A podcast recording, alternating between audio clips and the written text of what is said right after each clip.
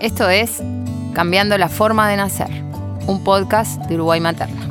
En 11 episodios vamos a recorrer los momentos claves de la etapa perinatal. El embarazo, el nacimiento, el puerperio, la lactancia y la crianza temprana. Compartiremos información, charlas con especialistas y experiencias de quienes han tenido el desafío de atravesar este momento fundante y repleto de valiosas oportunidades. Soy Sebastián Martínez. Soy Fernanda Carazuz. Bienvenidas y bienvenidos.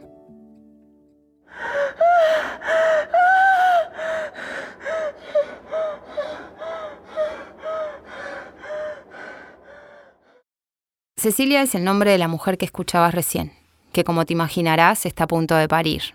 Cecilia tendrá su primer hijo, Lucas. En nuestro primer episodio queremos hablar del nacimiento, ese instante por el que todas las personas pasamos, ese momento en donde se termina el proceso de gestación y emergemos.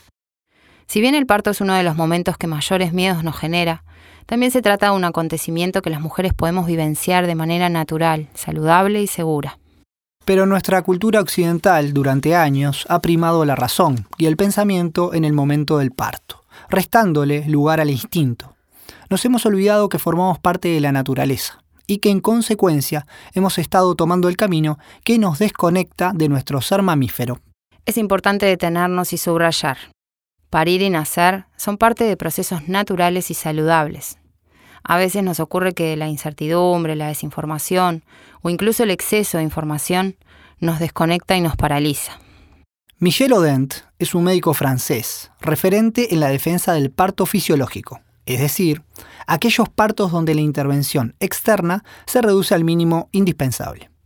Odent dice que para cambiar el mundo primero hay que cambiar la forma de nacer.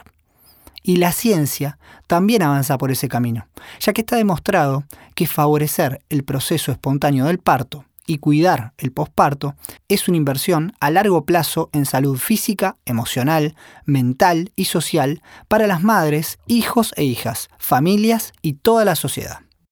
Hoy en día las intervenciones innecesarias, sumadas a la falta de información, suelen llevar a nuevas intervenciones, esto puede provocar un aumento del potencial riesgo en la salud de la madre y su bebé.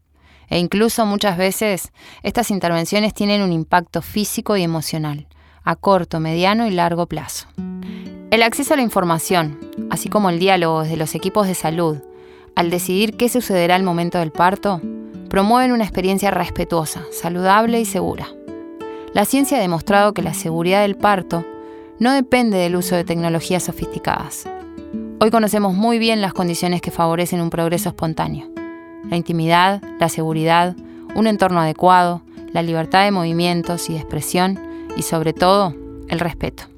Pero no en todos los países se medicaliza la asistencia. No es casualidad que los sistemas de atención al parto más modernos y respetuosos correspondan a países más avanzados en materia de derechos de la mujer y de los ciudadanos.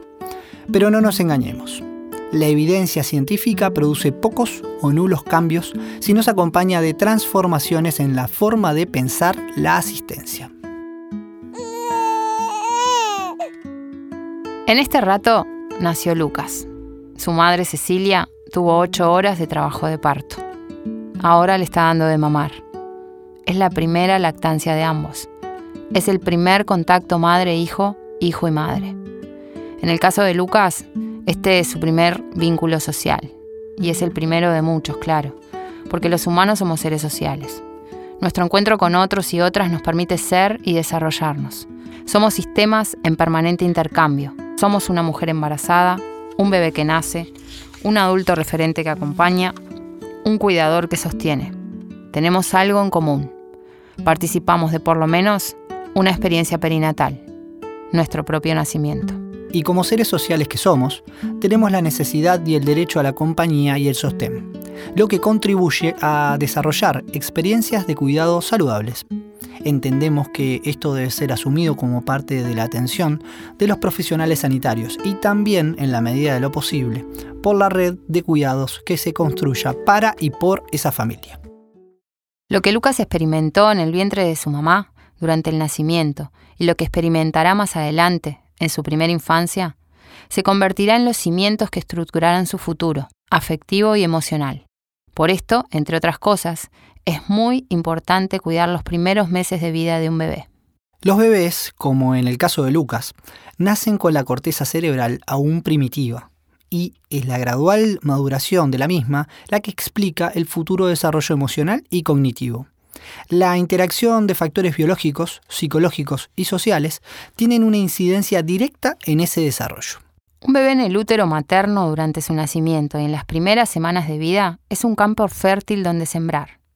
Desde antes de nacer tenemos que cuidar el desarrollo de los niños y las niñas. Por eso durante el embarazo es muy importante tener espacios de intercambio sensorial con nuestro bebé. Hablarles, cantarles, tomarnos el tiempo para conectar. Es fundamental la educación prenatal, porque las impresiones más profundas de nuestra vida provienen del comienzo de ella. A través de los cuidados perinatales se busca lograr el mejor desarrollo, tanto físico como emocional, del futuro niño o niña, dándole las condiciones que le permitan desarrollar sus potencialidades según su proceso natural y su propia dotación genética. Desde el comienzo es importante estar preparadas, los talleres de preparación para el nacimiento son instancias que nos ayudan, a nosotras las mujeres, a tener confianza en nuestro cuerpo y a tomar decisiones informadas. Además, nos permite enfrentar miedos y despejar dudas y mitos sobre el embarazo, el parto, la lactancia y la crianza. A los referentes afectivos puede ayudarlos a sentirse seguros y con más herramientas para actuar como interlocutores de los deseos y las decisiones de la mujer, así como los suyos propios. Este tipo de instancias como la preparación para el nacimiento, son claves para poder vivir una experiencia respetada y cuidada a partir de las necesidades de cada uno de los protagonistas, mujer, bebé y referente afectivo. Por eso, cuando se comienza a planear el nacimiento, es importante que la familia piense de antemano qué tipo de parto espera tener. Los planes de nacimiento pueden convertirse en un problema al llegar al hospital, con una larga lista de qué hacer y qué no hacer.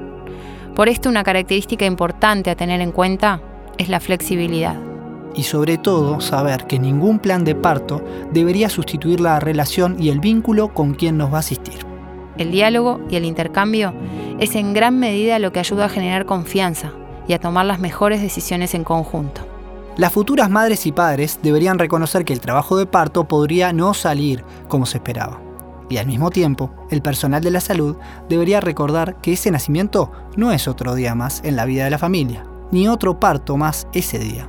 Esto significa que deben trabajar para satisfacer las necesidades y preferencias de esa familia en la medida que les sea posible. Los desafíos son parte de la vida.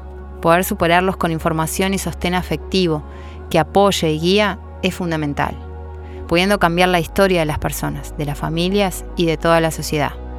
Si sentís interés en profundizar en estos temas, te recomendamos leer Los efectos beneficiosos maternos y perinatales de la preparación para el nacimiento, redactado por la Organización Mundial de la Salud. Los derechos de la mujer durante el trabajo de parto, nacimiento y puerperio, con sus correspondientes partes dedicadas a los y las bebés y acompañantes, la preparación para el nacimiento de la normativa del Ministerio de Salud Pública y además, por último, el decálogo de los derechos del nacimiento. Gracias por acompañarnos hasta aquí. Esperamos haber sido de ayuda para aclarar dudas y promover tu curiosidad y la búsqueda de información. Uruguay Materna es un equipo interdisciplinario que brinda educación, apoyo y sostén a las familias durante el embarazo, nacimiento y crianza temprana. Nos pueden encontrar en nuestras redes sociales como Uruguay Materna o escribiéndonos a nuestro mail hola Este podcast es posible gracias al apoyo de ANI, la Agencia Nacional de Investigación e Innovación. Este episodio fue conducido por Fernanda Carazús y Sebastián Martínez. El guion fue realizado por la psicóloga Natalia Farsili y la obstetra partera Stephanie Troisi. La producción fue realizada por Uruguay Materna y Casa Madre, Estudio de Comunicación. Pueden escucharnos en Spotify, YouTube, Apple Podcast y Google Podcast.